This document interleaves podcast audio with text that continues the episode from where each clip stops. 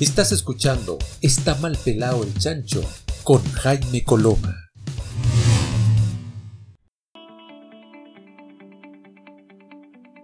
Muy bien, ya estamos eh, comenzando este segundo bloque del día de hoy. Estás, por supuesto, sigues con nosotros en Está mal pelado el chancho. Recordarte nuestro número telefónico más 569-4537-6162. Te lo repito, más 569-4537-6162. ¿Por qué es importante que anotes este número telefónico? Porque ya está con nosotros Paula Ibañez, experta en neurociencia, eh, coach, eh, para hablarnos de algunos de los temas que ella siempre trae eh, y nos propone para conversar. Así que, querida Paula, ¿cómo estás tú?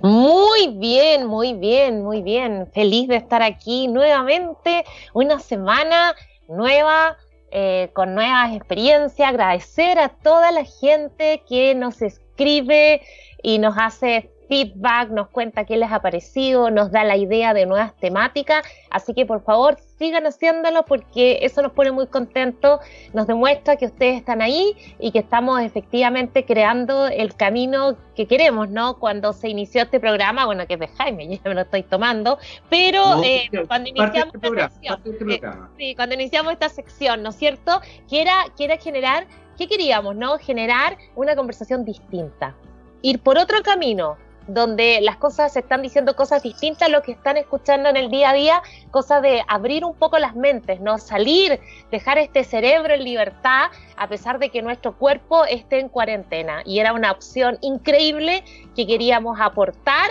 y abrir nuevas temáticas. Así que creo por el feedback que estamos recibiendo que lo estamos logrando, así que muchas gracias. Exactamente, queremos abrir el cerebro, me encanta esa, esa idea porque creo que una cosa es que estemos en cuarentenados, una cosa, y además siempre aclarar, en cuarentenados aquellos que pueden y, deben estar en cuarentenados. Hay gente que lamentablemente no puede estar en cuarentena por razones laborales, porque efectivamente eh, quizás eh, tiene necesidades muy, muy básicas que, suplir y en muchos aspectos eh, no, se, no, no ha podido resolver otros otros problemas, pero aquellos que podemos estar en cuarentena o que de alguna manera podemos estar en esta situación, por favor respetemos la cuarentena a como dé lugar.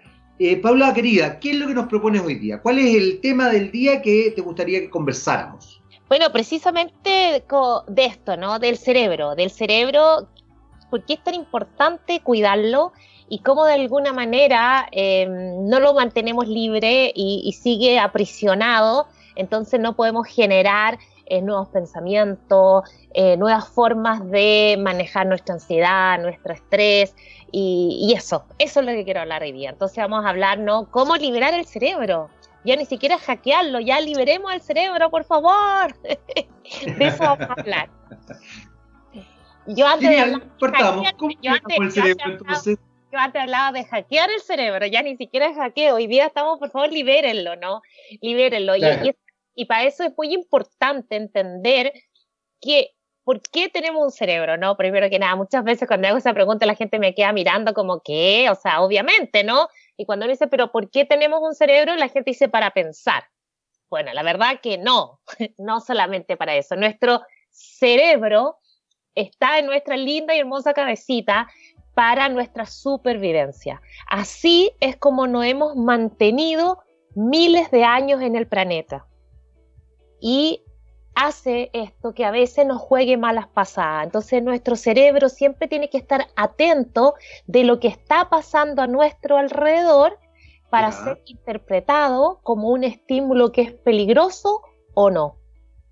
Si algo nos parece que es peligroso a nuestro cerebro, porque quizás no lo conoce, porque alguien le dijo que podía ser peligroso, inmediatamente va a hacer que no vayas hacia eso. Y a veces, por ejemplo, se puede dar incluso a un nivel de una conversación. Si estoy teniendo una conversación contigo y tú me estás haciendo quizás abrir mi mente y pensar de una manera que no es la que normalmente hago, puede ser que yo corte la conversación ¿Por qué? Porque el cerebro dice, wow, cuidado, ahí hay un camino, un nuevo pensamiento que yo no sé en qué va a terminar, entonces mejor aborto, aborto. Estoy hablándolo de una manera simple para que sea divertido y la gente nos vaya entendiendo. es muy interesante lo que estás diciendo, Paula, porque finalmente muchas de las fobias sociales, la homofobia, la transfobia, la xenofobia, eh, el racismo, el clasismo también lamentablemente se van constituyendo a partir de el desconocimiento de ciertas realidades.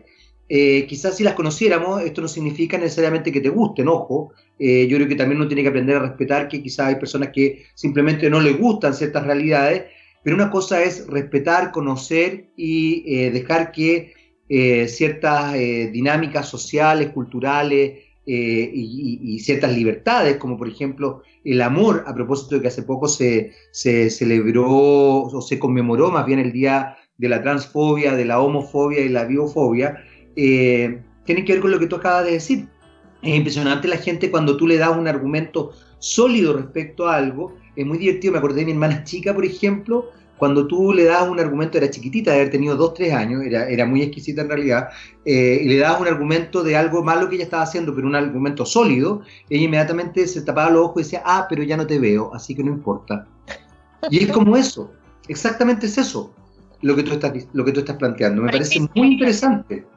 Precisamente, entonces, entonces finalmente el mundo no es como es, sino es como está alojado en nuestro cerebro. O sea, nosotros miramos el mundo con unas especies de lentes, de gafas que cada uno tiene, y estas gafas están determinadas primero por nuestra genética, o sea, por nuestros ancestros, por nuestros padres, después del momento que nacemos, por las experiencias que fuimos viviendo, se nos fueron dando diferentes gafas. Por ejemplo, si yo en el colegio era chica y tuve malas experiencias donde a lo mejor mis amigos me dañaron, me lastimaron, puede ser que a esta edad, a los 50 años, si conozco a alguien nuevo o estoy en una relación eh, laboral eh, con un compañero de trabajo, no sé, inmediatamente yo desconfíe o no quiero conocer nuevos amigos o la gente dice, no, mira, yo eh, confío hasta ahí nomás de las personas, porque aunque esto es de psicología y siempre en hablamos que el coaching, ¿no es cierto?, es partir de un momento presente hacia un objetivo,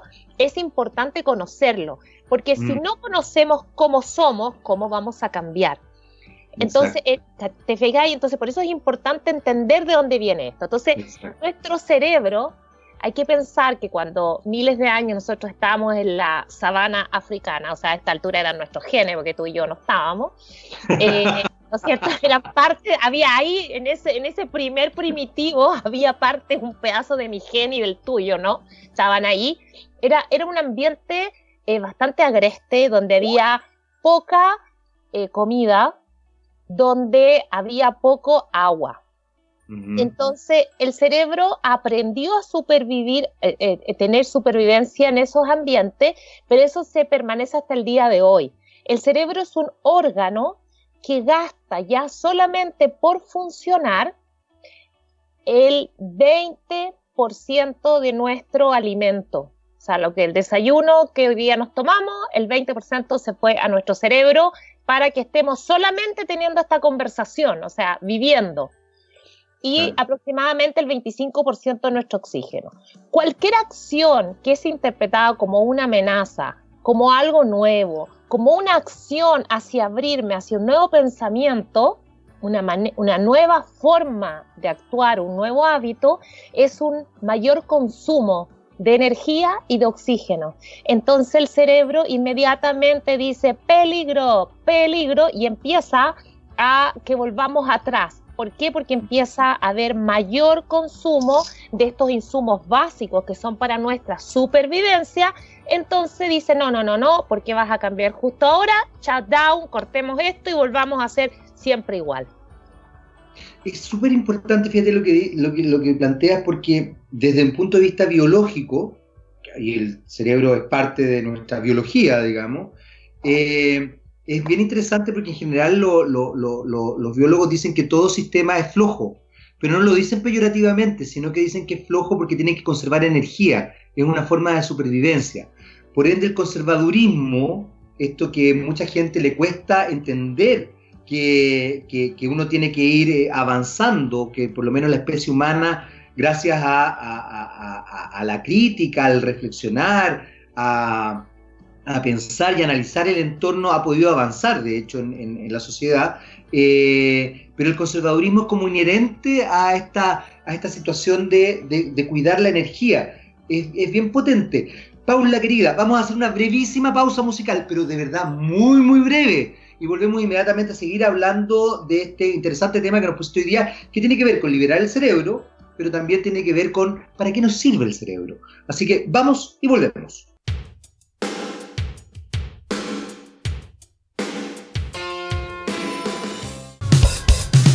Sigamos hablando con Jaime Coloma. Muy bien, ya estamos de vuelta y seguimos conversando con Paula Ibáñez, por supuesto. Eh, Paula, querida, estamos hablando de para qué sirve el cerebro eh, y de liberar el cerebro, pero estamos en esta primera etapa que es para qué sirve.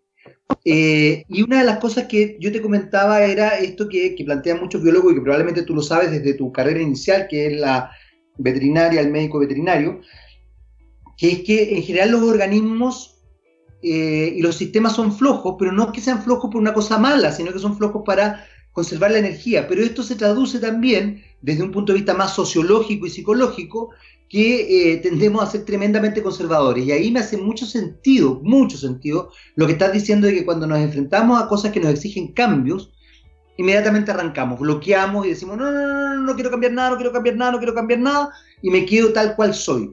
¿Cómo podemos empezar a decirle a nuestro cerebro, tranquilo, no te asustes, eh, es importante que cambies porque gracias al cambio, por ejemplo, las mujeres han tenido eh, mayor representatividad, todavía falta, pero, pero la han tenido, eh, la diversidad de, género o de gustos, hoy día tiene mayor respeto, etcétera, etcétera. ¿Cómo podemos ir haciendo para que este cerebro eh, empieza a ser un poquito más, eh, ¿cómo se podría decir? Más, más abierto al cambio y no tan conservador y decirle que en este caso el resguardar energía no es lo que corre. ¿Cómo, se hace eso?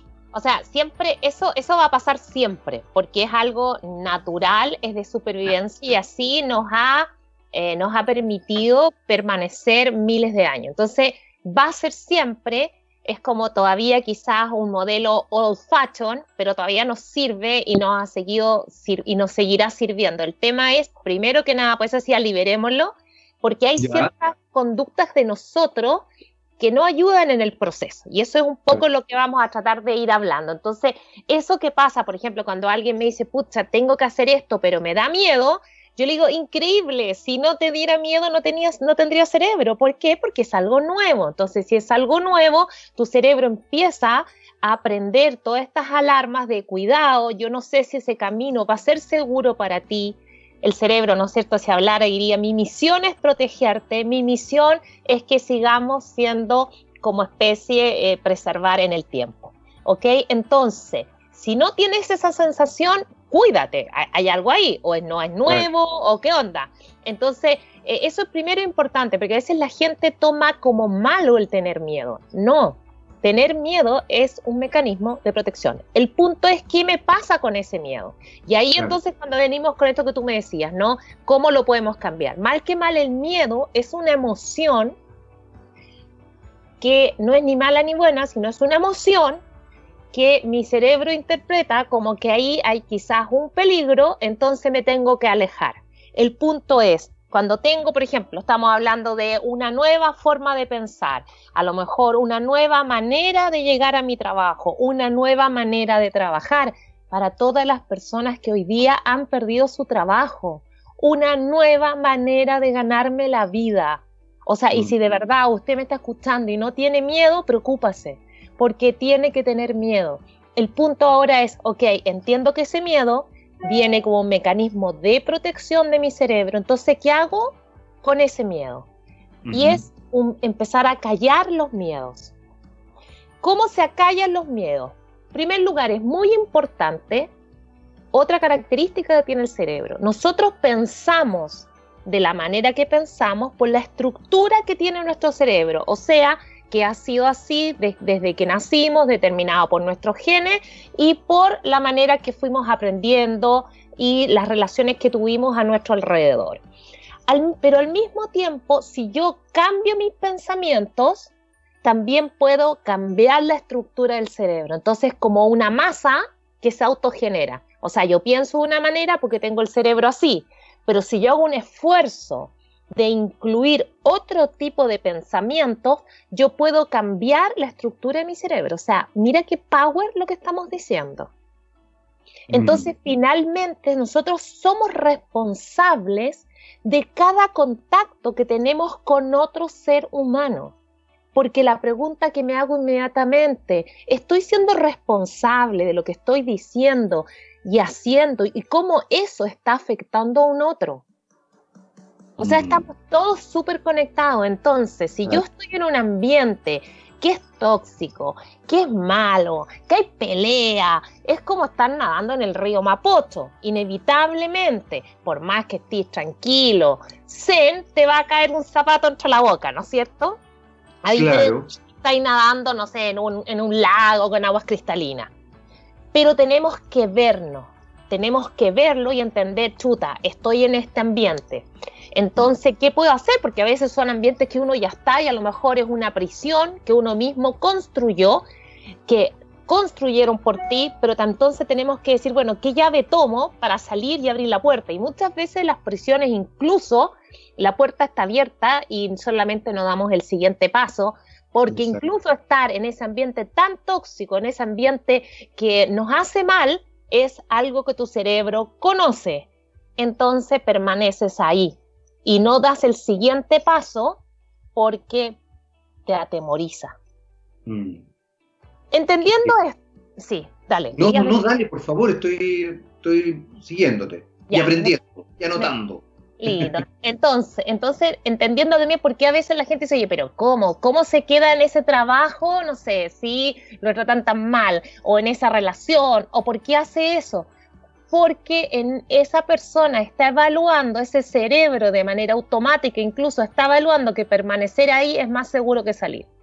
Entonces ahí viene lo importante de los ambientes, las personas que tenemos a nuestro alrededor. Es muy difícil cambiar, crecer cuando todo tu ambiente te va tirando para abajo.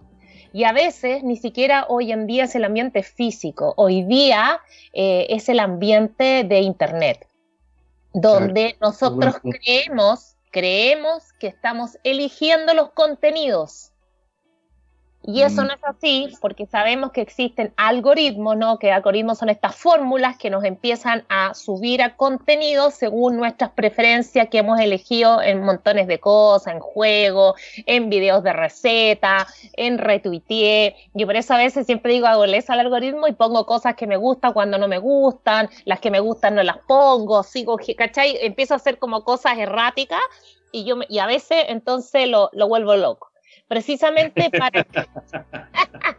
o, a lo mejor existe el filtro de la gente que hace eso seguramente y también ya Claro, capaz que el algoritmo existe también. claro, y hay algoritmo para los que creemos eso, ¿no? El algoritmo del algoritmo. Pero bueno, ahí todavía no lo descubro, así que según yo estoy engañando al sistema. Entonces, eh, también el contenido que estamos viendo no lo estamos eligiendo. Y es muy interesante porque te empiezan a mostrar contenido hacia una, hacia una línea, hacia una línea, sea, una línea, entonces de alguna manera empieza a venir este brainwash, ¿no? Como este lavado de cerebro, porque empiezas a ver toda esta información, ta, ta, ta, y empieza a venir lo que se llama un sesgo cognitivo. Como lo único que veo es esta realidad, creo que todo el mundo es así. Incluso, por ejemplo, hay estudios en Dubai donde está eh, gente muy acomodada que le, hacen preguntas, le hacen encuestas, test, y ellos dicen, por ejemplo, que no creen en la pobreza del mundo. Y esto tiene que ver porque todo su ambiente está en un ambiente rico. Entonces, si tú no lo ves, ¿cómo vas a saber que existe? Y ahí viene este sesgo cognitivo que nos limita de poder ver las cosas distintas. Entonces, ¿qué estamos eligiendo en Internet? Y para qué hablar, que es como para el siguiente capítulo, también a veces las cosas que elegimos en la televisión, la televisión es muy importante, menos mal que hoy día estamos viendo cosas distintas, donde se está mejorando, hay programas de entretención eh, que, que están aportando, pero hay otras cosas que quizás no tanto, entonces decir, bueno, esto realmente me está haciendo salir de mi jaula o, me, o pone más grilletes a, a, mi jaula. Por eso partí diciendo hoy día vamos a trabajar en liberar el cerebro.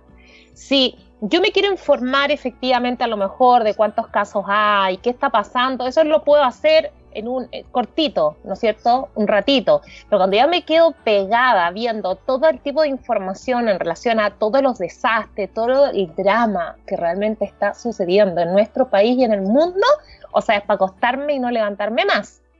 Y eso es algo en particular que le está apareciendo mucho a la gente mayor que no tiene acceso, por ejemplo, a otro tipo de información. Entonces, eh, también me estimula mucho lo que estamos haciendo en este programa que llega a lo largo de todo el país a muchos rincones donde jamás me imaginé que podía llegar y me encanta este proyecto porque estamos entregando información de calidad que aporta a las personas, donde estamos dando un granito de arena a salir de esa prisión. Exactamente. Paula querida, vamos a hacer una breve pausa. Por favor, ponga pausa a su cerebro que funciona tan tan bien. Eh, vamos a una breve pausa y volvemos inmediatamente con más de Está mal pelado el chancho. La Paula es tan creativa que le cambió el nombre y puso eh, el chancho está mal pelado, pero es está mal pelado el chancho, pero no importa porque en este caso el orden de los factores no altera el producto. Paula querida, hacemos una breve pausa y volvemos inmediatamente. ¿Te parece? Dale, dale, feliz. Ya, vamos y volvemos. Estás escuchando Está mal pelado el chancho con Jaime Coloma. Muy bien, ya estamos de vuelta y seguimos hablando con Pablo Ibáñez, coach, experta en neurociencia, y estamos hablando de, eh, del cerebro, de para qué sirve, de cómo lo liberamos y de miles de otros aristas vinculadas justamente a, a este órgano, en definitiva, que es tan importante y que nos estamos dando cuenta que nos ha permitido la supervivencia, pero también, desde cierto punto de vista, me da la sensación que nos ha, en pos de la supervivencia, agradecido por eso, eh, también a, ratos nos cristalizan algunas cosas, no, no nos permite eh, abrirlo y liberarlo, como, como muy bien decías tú, Paula. Por favor, yo aquí simplemente quiero escucharte, así que Paula, continúa con todo lo que nos estás eh, contando.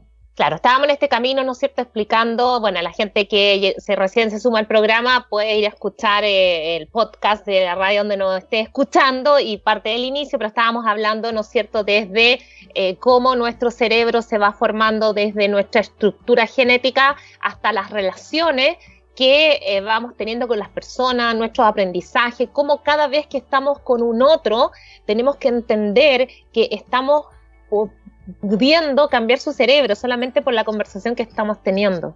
Estamos produciendo como dando una puerta de entrada hacia un cambio y de repente por eso la gente dice, oye, escuché esto y me fui por este otro camino y cambié. Bueno, finalmente no fue solo que escuchó, fue que esa persona ya probablemente venía eh, buscando otro camino de salida.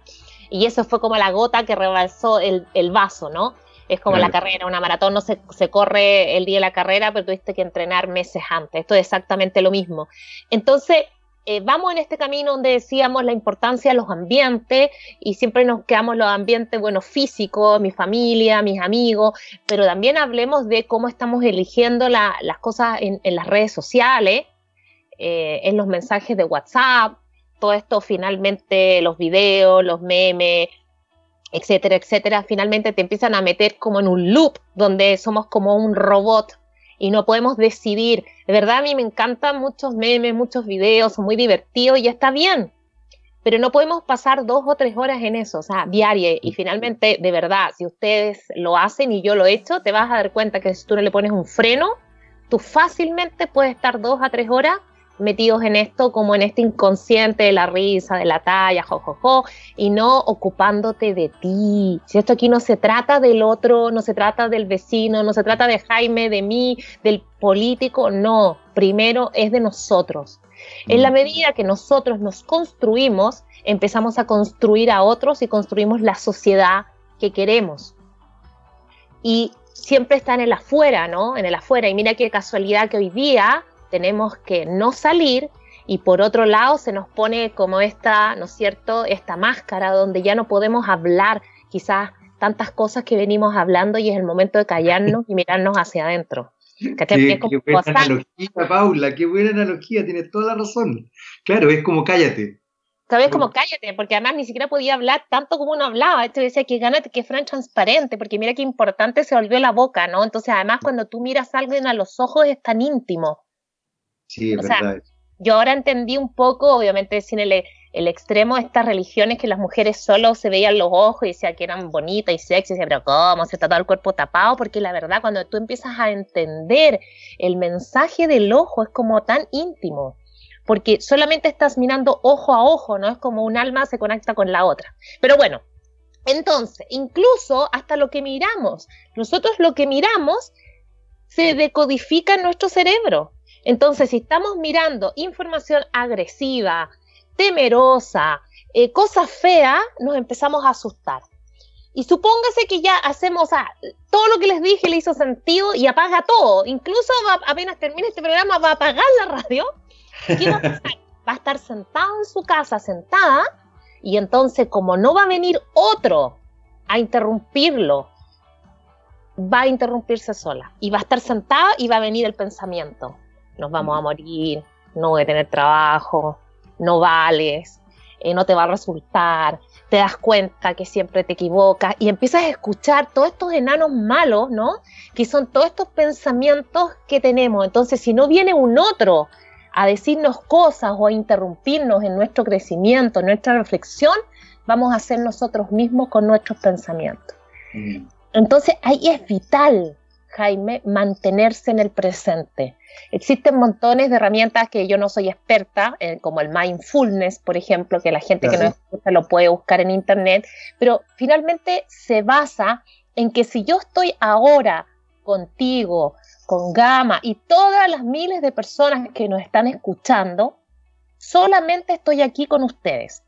Y mi mente no está pensando, chuta, a ver, se miran a quemar los porotos, eh, ya Pablo va a tener recreo, entonces tengo que ir a estudiar con él porque tiene que hacer una tarea, hoy habré lavado los pantalones, tengo que después salir a recoger la ropa. No, yo estoy aquí y mi cuerpo está acá, pero también mi cerebro.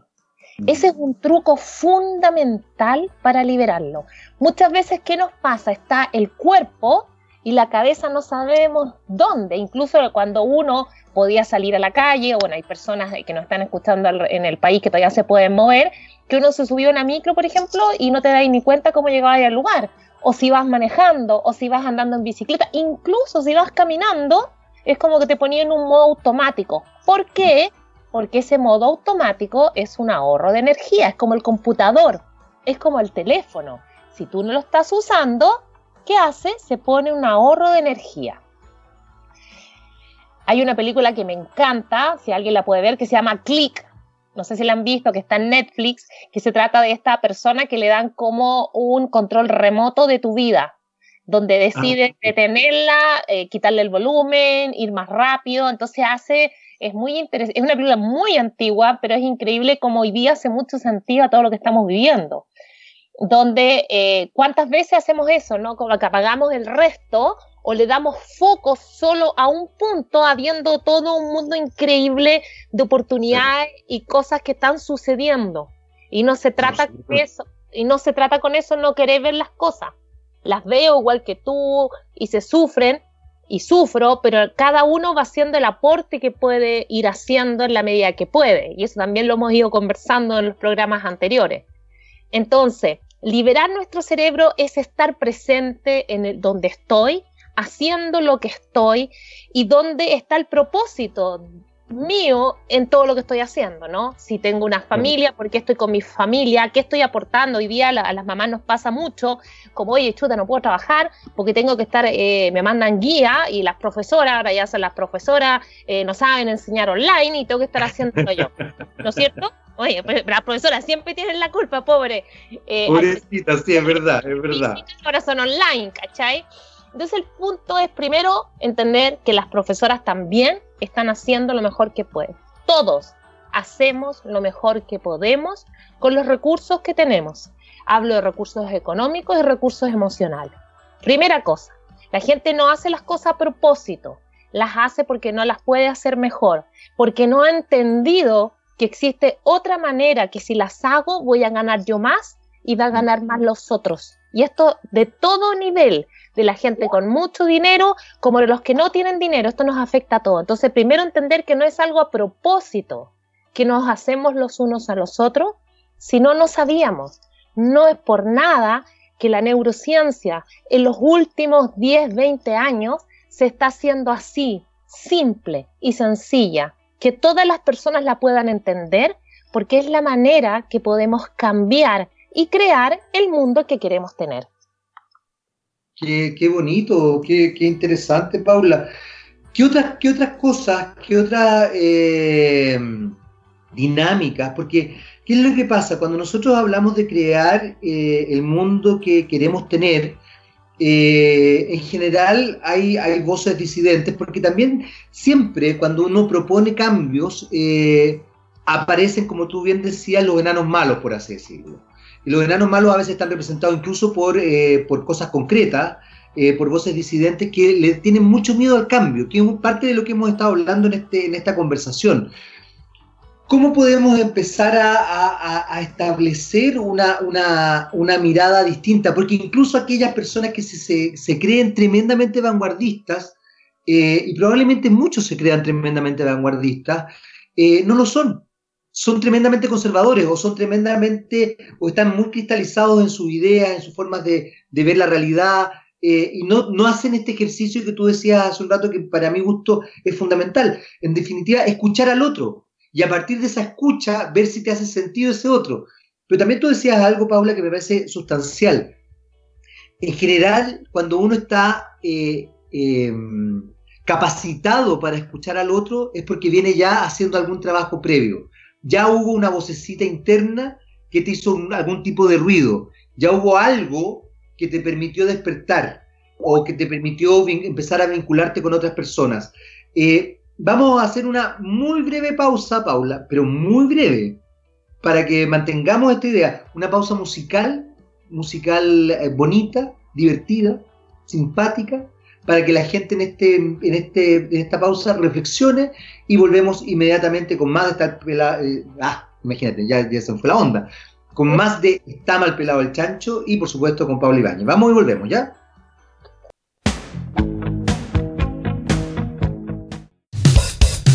Sigamos hablando con Jaime Coloma. Muy bien, y ya estamos de vuelta después de esa pequeña pausa musical. Seguimos conversando, por supuesto, con Pablo Ibáñez. Recordarte nuestro teléfono, el más 569-4537-6162. Te lo repito por si no alcanzaste a anotar. Más 569-4537-6162. Eh, Paula, querida, eh, la verdad es que el tema es apasionante y por lo mismo quiero que usted sea la que lleve aquí el pandero todo el rato. Eh, ¿Qué, cosas son las otras que vamos pudiendo hacer para liberar efectivamente nuestro cerebro? Tú mencionabas algo al principio que no es menor, y es que en definitiva, cuando yo estoy, eh, cuando estoy en una buena disposición para empezar a abrir mi mente, para abrir mi cerebro, para liberarlo, es porque ya tenía un trabajo previo, de alguna forma algo me hizo un clic. A veces algo, incluso, ojalá no sea eso, pero incluso a veces algo traumático, y a veces no, a veces son cosas muy positivas, pero que han hecho que uno vaya buscando otras formas de funcionar y de, de ver, y ahí de pronto eh, se empieza a abrir el mundo, y es muy sorprendente porque efectivamente se empieza a abrir. Es muy real eso, eh, eh, puede sonar hasta mágico, pero pasa un fenómeno particular que es que se empieza a abrir el mundo, empiezas a conocer a otro tipo de personas, empiezas a cambiar y como tú decías, empiezas a también a, observar de manera más, más crítica y, si bien no sé si objetiva es la palabra, pero por lo menos de manera más personal, eh, estas instancias que son, eh, que quizás eran dañinas hasta ese momento y que te, establecían en una dinámica de comodidad, aunque incluso te hicieran mal. Eh, por favor, Paula, el micrófono es suyo. Gracias, muchas gracias. Eh, y, eso, eh, te, tomo esas palabras que dijiste y, por ejemplo, a mí me pasa mucho que a veces la gente me escribe en las redes sociales, yo las tengo todas, así que búsquenme ahí por Paula Ibáñez, a Paula Ibáñez Coach, Coach Paula Ibáñez. TikTok todavía no tengo, es lo único. Pero todo lo demás lo tengo. Se viene, se viene el TikTok de Paula. No, no sé, no sé, no sé, ya es demasiada responsabilidad, digo yo. Eh, pero finalmente, y me encanta eso, porque la gente me dice, ¿sabes qué? No sé, te vi en una charla o te escuché en la radio, eh, vi ese post y sabes que de ahí hice esto, esto, esto. O sea, obviamente son granitos de arena que se van poniendo. Entonces la gente empieza a seguir como un camino de miguitas de pan, por decirlo de una manera, ¿no? Tomo un pedacito de lo que le dijimos acá, tomó otro pedacito de lo que vio en un programa, siguió un webinar en un curso, vio en la tele, o sea, te fijas, empieza a formarse un camino, pero ¿por qué? Porque la persona se abrió a algo nuevo. Entonces, por ejemplo, todas las personas que hasta aquí nos están escuchando y no nos han cambiado, felicitaciones, están dando el primer paso para querer mejorar todos queremos mejorar, pero ya todos los que nos están escuchando ya están dando el primer paso. Entonces después viene esto de decir, ok, todos hacemos lo mejor que podemos con los recursos que tenemos, ok, eh, tengo también que ocuparme de mí y dejarme de ir a criticar, porque cuando voy a criticar no me ocupo de mí, me estoy ocupando del otro es nuevamente otro truco del cerebro. No me estoy automirando, estoy gastando todo mi tiempo en criticar a las autoridades, a los ministros, a mi mamá, a mi abuelita, a mi hijo, a la educación, a todo, al clima, no sé, a todo. Entonces no me estoy mirando. Entonces decir, ok, está bien, hay que tener una opinión y, siempre hay que decirlo y de hecho nosotros somos bien críticos en este programa, pero también hay un rato, un rato. El resto es, es un trabajo hacia nosotros, detenernos, mirarnos, decir, ok, ¿Qué tengo? ¿Dónde quiero llegar?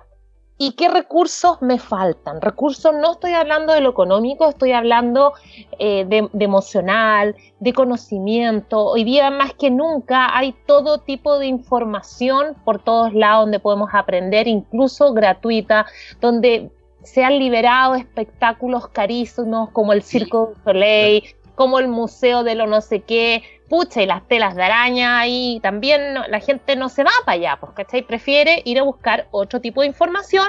¿Por qué? Porque es lo que conoce.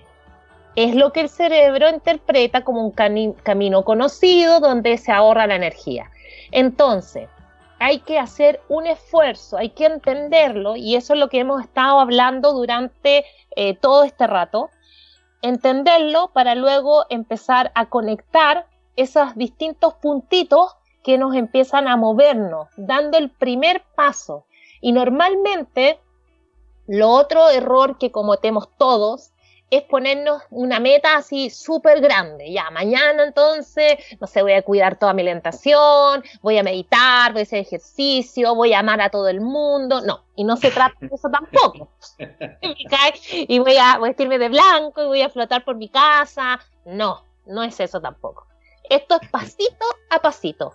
Y por ejemplo, en relación a los miedos, que hoy día es un, una emoción que, que se ve bastante, hay miedos reales y miedos no reales y empezar a marcar la diferencia. Entonces tú me preguntabas, ¿cómo acallo esa parte dándole de comer? ¿Y cómo le doy de comer? Por ejemplo, leer ayuda mucho, tener información en relación a un tema. Y también lo hablábamos en el capítulo pasado, decíamos, yo quiero hacer algo, pero ese algo, ¿qué sé de ese algo que tengo que hacer?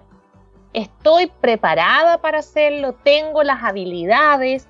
qué necesito, qué tiempo tengo, por ejemplo, qué tiempo tengo para hacerlo. Existe el tiempo y a lo mejor no, que no tengo tiempo. Bueno, si no tienes las tres horas que se necesitaría, no sé, que dice el programa, bueno, haz diez minutos diarios. Claro, claro. Entonces, entonces empezar a pensar, y, por, e, y ahí vuelvo a lo que decía al principio de cuánto rato perdemos en cosas que no son útiles, porque hoy en día algo que sí vale es nuestro tiempo nuestro tiempo es valiosísimo. Entonces, ¿en qué estamos invirtiendo nuestro tiempo?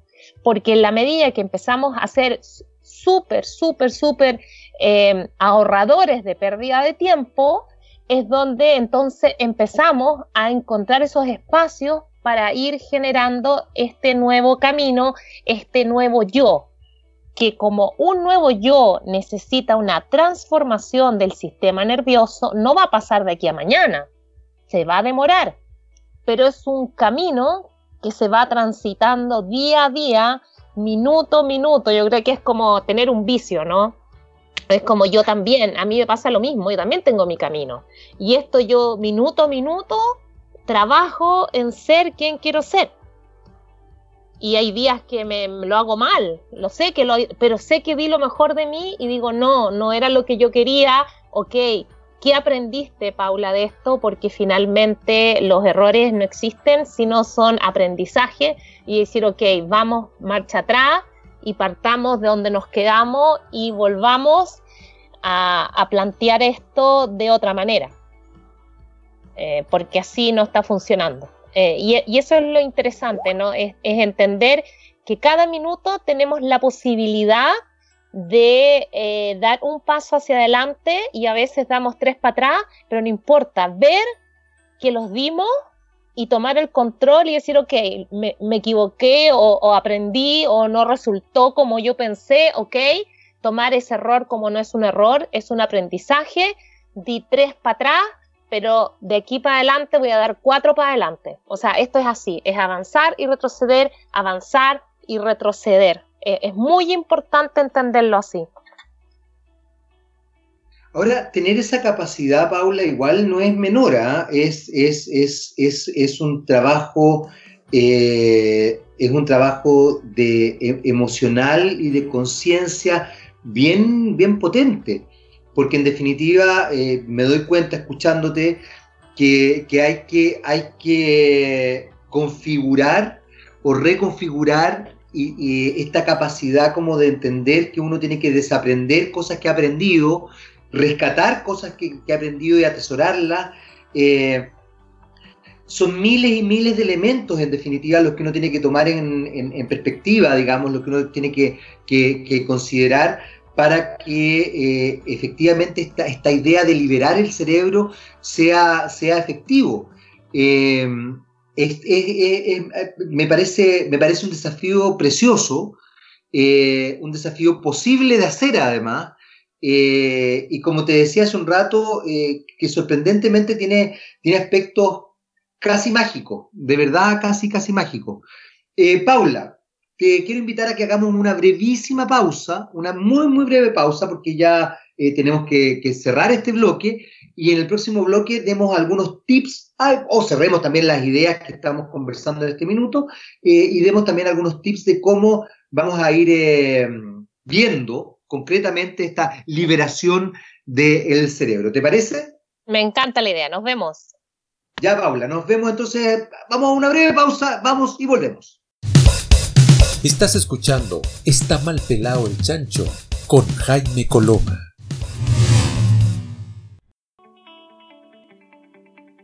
Muy bien, ya estamos de vuelta después de ese pequeñísimo corte. Seguimos conversando con Paula Ibáñez, coach, experta en neurociencia, y hoy día estamos hablando de un tema tremendamente interesante, que es la, el liberar el cerebro.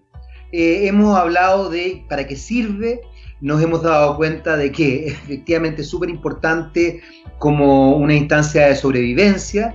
Eh, hay que recordar que todo, todos, todos los animales, por lo menos los mamíferos, todos tienen cerebro, ¿ah? ojo.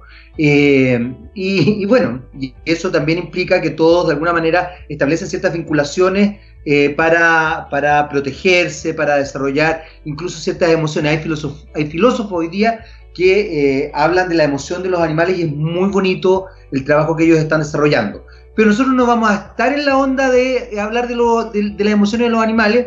Lo único sí, yo siempre lo digo, eh, recuérdense la responsabilidad, la tenencia responsable, el cariño para los animales, todo eso es importante. Nosotros estamos hablando de otros animales, de nosotros como animales. Querida Paula, cuéntenos, ¿en qué, en qué estábamos? Porque se supone que en este en esta último bloque vamos a dar algunos tips, pero cerremos el, tema anterior. Sí, ya se me olvidó. Ah, no. no, increíble. Pasa, pasa, Paula, pasa esto, pasa eso. No, no, no, no, no. Esto, bueno, estábamos hablando de esto, ¿no? eh, cómo eh, nos cuesta a veces salir de esta jaula que nosotros mismos hemos construido, los ambientes que estamos, y que eh, esto se trata de ir dando un pasito a pasito, de ir desafiándonos de manera diaria. quedamos en que muchas veces había un día que dábamos uno para adelante y a lo mejor después nos íbamos tres pasos hacia atrás, pero lo importante es que al final de la semana quizás digamos hay que al final termine avanzando dos, porque esto es, una mirada a largo plazo, no es una mirada de media hora, de un día, esto sí se vive día a día, o sea, es como de verdad cuando yo digo eh, esto es como tener una adicción, porque nosotros somos adictos a nosotros mismos, que un poco lo hablamos en el primer programa. Entonces, esto se vive día a día. Entonces es como, suena el despertador, abrimos los ojos, gracias, desperté y a batir con mi adicción de yo ser yo misma y trabajar para ser alguien distinto que quiero ser. Eh, y ustedes en el, en, el break me encantó porque me enviaron dos preguntas que agradezco muchísimo a la gente que nos escucha y nos envidia, nos envidia, no nos envidia, nos envía audios eh, porque precisamente tiene que ver un poco con lo que vamos a responder ahora. Ya. Eh, eh, que vamos a hablar como con los tips, ¿no? Entonces voy a usar estas preguntas un poco para empezar a abrir esta conversación porque ya hablamos de qué se trata el cerebro, qué es lo que nos pasa y ahora, bueno, tenemos que cerrar con los tips, ¿no es cierto? Que a nosotros siempre nos encanta dar tips, cosas que las personas que nos están escuchando sientan el valor de, de estar con nosotros todos los días. Mira, recibí un mail de Felipe de Cabildo. Ya. Y Felipe dice, eh, me encanta escuchar su programa, lo hago casi todos los días y después de larga reflexión quiero saber cómo puedo dormir mejor. No estoy durmiendo bien desde hace más de dos meses y esto me pasa a veces. ¿Qué puedo hacer? Bueno, este es un temazo un temazo que es para que abramos otro programa, pero sí tiene que ver un poco eh, con esto de quizás gestionar las emociones de estrés. Eh, es muy de esperar que las personas nos sintamos incómodas, sobre todo si estamos quizás sintiendo miedo, eh, que hay días que no durmamos bien, hay otros durmamos no tan bien, hay otros durmamos bien. fíjate que aproximadamente las personas debiéramos dormir a lo menos entre 6 a 8 horas diarias, 7, nadie debiera dormir menos de 6 horas, solamente un 10% de la población tiene su cerebro preparado para dormir eso, menos de, 10, eh, de 6 horas. Cuando uno duerme menos que eso, entonces empiezan a haber problemas y al otro día no arrancamos bien, nos sentimos cansados, no tomamos buenas decisiones. Entonces, vital para dormir bien. Uno, eh, cierre los ojos. No, uno. eh, no, no, te creas, que es importante. Esté, acostado, esté acostado. Y dos, claro, cierre los ojos. Listo, pasamos a la siguiente pregunta. no, no, no, no. Hablando en serio, que de verdad este es un tema que siempre que lo menciono aparecen muchas preguntas y cuando lo posteo en alguna red social eh, tiene muchas visualizaciones y ahí se nota el interés de las personas. Eh, es vital eh, no estar conectados con eh, los celulares, con las tabletas, con los computadores, a lo menos dos horas antes que vamos a quedarnos dormidos. Eso es vital. ¿Por qué? Porque en la medida que empieza a venir la tarde, el cerebro empieza a mandar al cuerpo ciertos neurotransmisores que son estas cartas que se dan entre neurona a neurona, donde empiezan a producir ciertas acciones, donde empieza a decir que ya viene la tarde y vas a tener que dormir. Y esto se desencadena en la medida que empieza a bajar la luz. Entonces empieza a bajar la luz y algo que se llama serotonina se transforma en melatonina y eso es como que induce nuestro sueño. Entonces, si nosotros estamos con computador y con celular muchas horas durante el día, incluso pasado las 9, las 10, las 11, las 12 de la noche, ¿qué es lo que pasa? El cerebro cree que es de día entonces, no elimina estos neurotransmisores, no produce este proceso y no nos quedamos dormidos. Y si dormimos, nuestra calidad de sueño es mala. Entonces, por eso hay gente que yo no la veo así como pegada en el computador casi eh, antes de cerrar los ojos, o también si se despiertan, van al baño, ¿no es cierto? Se despierten y agarran el celular. Eso es lo peor que pueden hacer porque viene esta luz que es distinta a la luz de las ampolletas, viene esta luz y eso hace que el cerebro diga, wow, es de día. O sea, hay un, hay un estímulo externo que te confunde en definitiva. Exactamente, confunde nuestro cerebro. Entonces lo importante, lo primero es, si quiero dormir siete horas, o sea, si voy a tener que levantarme a las 7, 6 de la mañana, importantísimo apagar todo lo que tiene que ver con pantallas, a lo menos a las 10. También, tele también. A lo menos a las 10 de la noche. Perfecto. Y eso permite, y eso permite que todas estas sustancias se liberen en nuestro cuerpo y entonces empieza a producir una inducción de sueño. Después hay un segundo factor que es súper importante, que producto que las personas no están durmiendo bien, al día siguiente se levantan con sueño, entonces, ¿qué es lo que hacen? Empiezan a tomar café y, bebidas cola y otras bebidas energéticas para mantenerse despierto. Entonces después empieza a venir tanto este consumo de estas drogas, naturales o no naturales, que tampoco podemos dormir en la noche. Entonces es súper importante disminuir esa cantidad de bebidas, ojalá a una, dos tazas al día y ojalá no eh, más allá de las cuatro de la tarde, cosa que también se pueda producir. Y tercero, hace un tip, apague la tele, apague el celular, coloque música o escuche esta radio con todos estos programas que está eh, o lea. El mejor de los remedios y esto es paso a paso, nuevamente, esto no va a ser de un día para otro porque hay que romper este ciclo de insomnio y también a veces lo que hacen las personas es que producto que no durmieron nada, se levantan más tarde o duermen una pequeña siestecita, entonces eh, seguimos con este ciclo eh, malo. Entonces hay que ganarle este ciclo. O sea, hay como un día va a haber que pasar mucho sueño, cosa que esa noche ya empecemos a dormir bien y eso se empiece a equilibrar. Obviamente, si esto sigue a través de los días y em, empieza a ser algo ya que no te permite eh, estar, vivir y trabajar, hay que buscar un especialista. Claro, claramente, porque hay, hay, hay, lamentablemente incluso eh, situaciones asociadas bastante complejas, la apnea del sueño y todo, pero tiene que ver con lo que tú estás diciendo. Eh, ahora, ¿qué es lo que pasa, Paula, o qué es recomendable para esas personas a raíz justamente de la pregunta que te hacía nuestro amigo de, Cabildo, para las personas que están, Felipe, que están tremendamente angustiadas y que, y que siguen esta idea efectivamente apagan todo dos horas antes, porque el otro día fíjate que hablaba con un amigo que en realidad él, por razones, por razones yo diría más bien eh, laborales, económicas, a pesar de que no tiene mayores problemas, pero, pero evidentemente está como estresado con el tema, eh, me decía eh, que, se dormía, o sea, que, que se acostaba con sueño, cansado, que apagaba la luz, que se acostaba con su señora, su señora se quedaba dormida, conversaban algo, leía un poco, y que de repente se empezaba a quedar dormido, empezaba a quedar dormido, empezaba a quedar dormido, y de repente, como que había un, así como tú hablabas hace un rato en los otros bloques del enano malo, aparecía el enano que angustiaba,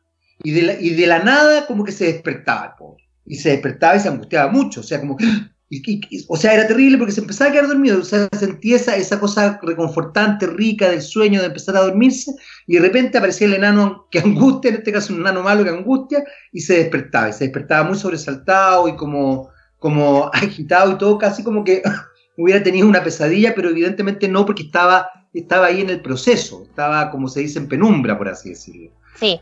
Eh, ¿qué, es recomendable hacer eh, algún ejercicio de respiración, eh, hacer meditación, poner una musiquita X? ¿Qué se puede hacer en ese caso? Que no sea necesariamente acudir a un psiquiatra que tenga una pastilla para dormir, digamos, sino que tratar de, acudir a, la cabeza de uno, fundamentalmente. Bueno, generalmente eso, cuando pasa a esa hora, tiene que ver con todo lo que hablamos en los primeros bloques, que es con qué estamos alimentando nuestro cerebro durante el mm. día. ¿Cuáles son las noticias? ¿Cuáles son las conversaciones? ¿Qué es lo que está pasando enfrente? Porque cuando nosotros nos vamos a dormir, nuestro cerebro no se apaga.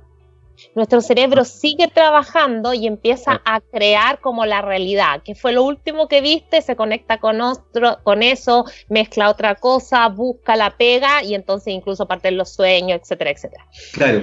Entonces, probablemente tu amigo durante el día está viendo muchas conversaciones eh, en la televisión, en la radio, en las redes sociales que tienen que ver con esto del pánico, que vamos a quebrar, que nos va a pasar esto, que nos vamos a morir, ¿cachai?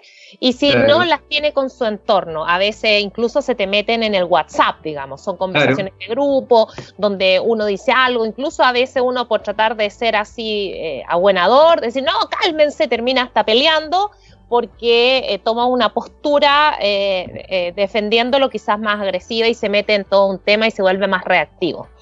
Entonces, probablemente tu amigo, incluso aunque esté solo en su casa, la información que está recibiendo por su entorno, ya sea físico o digital, porque hoy día nuestras fronteras se pasan más allá, tiene que ver con esta noticia. Entonces, lo importante sería buscar otros ambientes que sean más positivos. Claro. Entonces, incluso a veces la persona que tienes al lado, uno le empieza a comentar el tema y, trata de ayudarnos y a lo mejor o no es la persona indicada porque no tiene la expertise o también hay que generar los espacios de pareja que son de pareja para otro tipo de temas. Exactamente. Entonces, eh, es primero tener una desconexión. O sea, yo te diría que durante el día y después, claro, en la, en la noche, tarde-noche, se pueden dar una, un, un, baño de tina, ojalá, si, si, y si no tienen tina, un baño de ducha tibiecita, acostarse, poner una música de, de relajación. Ahora, eh, cuando las personas están muy angustiadas, el hecho de incluso tirarse para atrás y como tratar de calmarse, sienten angustia porque las ideas están sí. repetitivamente durante la cabeza, entonces es al revés, porque se genera como una disonancia entre mi cuerpo y mi mente. Entonces, eh, eso es algo que se va construyendo durante los días para empezar a llegar a estas noches más tranquilas. Perfecto, perfecto. Eh, a lo mejor, por ejemplo, lo que ayuda mucho, porque, por ejemplo, en particular a mí la meditación me cuesta porque soy una persona muy activa. Entonces, uh -huh. a mí, para mí es más fácil, por ejemplo, hacer ejercicio, pero durante el día, porque si lo hago en la noche, me da insomnio, por ejemplo por, lo, por la sustancia que se libera. Pero si lo hago temprano en la mañana, en la tarde llego a, apenas llego a las nueve y media, 10 de la noche. Entonces, eh, cada uno va encontrando su estrategia, pero ¿qué es importante? Es que esto no va a pasar de un día para otro, o sea, es un camino que uno va haciendo y si lo de la meditación no le funciona como a mí, por ejemplo, yo empiezo como a escuchar algo de meditación y muchas veces me empiezo a aburrir, me empiezo como a desesperar, como que decir, quiero hacer otra cosa, pero algo, por ejemplo, que me ayuda mucho es tener una visualización creativa, o sea, es colocar la música y colocar como que estuviera viendo en un plasma lo que yo quiero. Por ejemplo, me quiero, me, me veo, más que querer, sino me veo, no sé cómo llegué ahí, el camino da lo mismo, sino el final, me veo como, no sé, tranquila, feliz con mi familia, eh, próspera, eh, teniendo nuevas ideas, por ejemplo. Y me quedo con esa idea de mí misma, la voy trabajando cada día y después una la va creciendo, ¿no? Y me veo esto en un lugar seguro, que para mí sería, no sé, o mirando el, un río o la naturaleza, con un cable gigante de wifi para que no me falte. ¿Cachai? Sí, porque eso ya todos queremos eso, un, así un plan 200 mil megabytes. Entonces lo, me imagino, me imagino. Y de repente un día tú te despiertas y te das cuenta que incluso fuiste capaz de generar hasta una idea nueva. Y entonces claro. también ahí, que una de las cosas que vamos a hablar ahora, es tener un cuaderno, como un cuaderno de mi yo, donde uno empieza a anotar sus ideas porque esas ideas, en la medida que uno las empieza a notar, se empiezan a unir, se empiezan a construir en relación hacia, eh, hacia lo otro. Entonces, Muy bien, excelente. Eso, eso es como súper importante.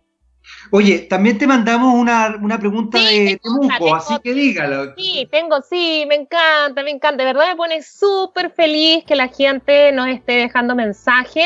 Así que, eh, por favor, síganlo haciendo. Ahora, eh, este mensaje es de María Luisa de Temuco. Y lo que dice me encanta.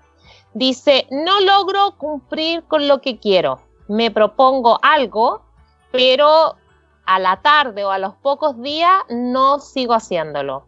¿Me puede dar algún tip? Bueno, creo que esto nos pasa a todos. Y fue, fue re interesante que la hayan elegido. A ver, eh, ¿qué pasa esto de, de proponernos tareas y no terminarlas? Yo creo que lo primero es que a veces nos ponemos tareas muy difíciles. Somos demasiado autoexigentes con nosotros mismos. Es como nos levantamos, mañana quiero correr una maratón. O sea, no, la vida no es así. Eh, es como pensar que somos bebés y que no hubiera dicho nuestra mamá, ya, y ahora tú te vas a levantar, vas a caminar, vas a hacer tu cama. No, o sea, para cambiar esto es pasito a pasito, día a día, hora tras hora. Entonces, a veces cuando nos ponemos una meta como del querer ser, del querer, querer pensar distinto, quizás vamos en un súper buen camino y porque nos pasó algo, nos pusimos reactivos, nos enojamos y ya se echó todo a perder. ¿no? Es como, no sé, es como siempre digo, como cuando uno se pone a dieta, los que se ponen a dieta me, me saben eso y uno lleva tres, cuatro días súper bien, te, saliste un poquito y es como, ya, comamos todo, como que está todo perdido, se nos comemos todo el refrigerador. Muy explicado, muy explicado. No la verdad es que no hago dieta, pero, pero yo creo que a mí me pasaría exactamente eso. Sí, es como ya sabes que está todo perdido, entonces arruinemos todo y nos comemos todo y después al otro día el cargo conciencia y todo. Entonces, y también nos pasa cuando, por eso hago ese ejemplo, ¿no? Para las adicciones del azúcar, de las drogas. Nosotros somos adictos a nosotros mismos porque somos una expresión de neurotransmisores, de eh, reacciones neuroquímicas que están pasando en nuestro cuerpo. Entonces, esto es pasito a pasito y día a día. Por ejemplo, si el hábito, aquí María Luisa no nos mencionó el hábito, pero parece que fuera como en general, que no tiene fuerza de voluntad, la fuerza de voluntad, primero que nada, es un recurso limitado. Por lo tanto, yo no puedo durante el día ponerme demasiadas cosas en que quiero tener fuerza de voluntad. O sea, no puede ser de que ya, no quiero gritarle a mi mamá o mi esposo, no quiero, eh, quiero estar a dieta, eh, quiero hacer ejercicio, quiero leer, eh, meditar. No, o sea, no usar teléfono, no, son demasiadas cosas. ¿Me entendí? Entonces, la fuerza de voluntad es algo que necesita primero que nada, unas funciones del cerebro que, son, que están manejadas por una parte que se llama prefrontal, que son funciones eh, más elevadas, por decirlo de una manera, y que cuando estamos muy emocionales, esa parte del cerebro se va apagando. O sea, está como la parte emocional comanda el cerebro y ahí es cuando nos volvemos súper reactivos. Entonces, al final del día, cuando nos ponemos demasiadas metas, terminamos súper cansados y terminamos, eh, además, comiendo porque gastamos mucha energía en tratar de mantener nuestra fuerza de voluntad en construir este nuevo yo. Entonces, lo primero de todas esas cosas, arranquemos con un hábito. Un hábito. Uno. Y, por ejemplo, imagine algo simple. Quiero hacer 50 abdominales diarios. Imaginemos que el hábito es eso. Pongámoslo simple, pongámoslo en número, porque cuando uno pone algo en número es muy fácil saber lo hice o no lo hice. Imaginémonos que lo hicimos el día 1, el día 2, el día 3, el día 4, ya no quiero hacerlo. No hagas 50, haz 3. haz pero no dejes de hacerlo. no, dejes, de hacerlo. Y al otro día haz 2. Y, y, de repente te vas a dar cuenta que vas a lograr hacer los 50 o quizá en el proceso dijiste no, 50 es mucho, voy a hacer 30. Entonces reajustas y haces una nueva meta que sea esto. Entonces, por eso es importante llevar un registro, porque si uno lleva un registro, uno dice ya, el lunes, el martes, el miércoles, papá, lo hice bien, acá no lo hice bien. Y cuando uno no lo hace bien, que hacerlo no bien es no cumplir la meta que me propuse, uno también empieza a identificar por qué no lo hice. Por ejemplo, ah, es que esa noche dormí poco. O, ah, es que comí mucha azúcar es que discutí. Entonces uno empieza también este autoconocimiento y empieza a hacer conciencia cómo las cosas que van pasando a tu alrededor te van influenciando. qué buen punto, qué buen punto. Además, qué punto más interesante, Paula, vinculado también con esta necesidad que nos ha impuesto el, el COVID-19 de establecernos desde una flexibilidad más, más grande, más amplia. Paula, aunque tú no lo creas, se nos acabó el tiempo. No, no, no, no. Qué increíble. Sí, sí, un portal del tiempo donde todo fluye increíblemente rápido. Y bueno, eh, que nos esperen la próxima semana, por favor. Absolutamente, por supuesto. Escríbanos, mándenos mensajes, Jaime. ¿A qué número? Al más 569-4537-6162, ya lo saben, se los voy a repetir, más 569-4537-6162 para que estén en contacto, así como Felipe, así como Ana María. Eh, no, era María Luisa. María, Luisa, María Luisa, perdón. Perdón. Bueno, pero habrá alguna Ana María por ahí. eh, nos escriban y nos hagan preguntas o dudas que tengan. Nosotros nos despedimos acá, los dejamos con algo de música y nos estamos escuchando muy, muy pronto. Paula, querida, siempre un placer. Chau, chau. Chao, chao.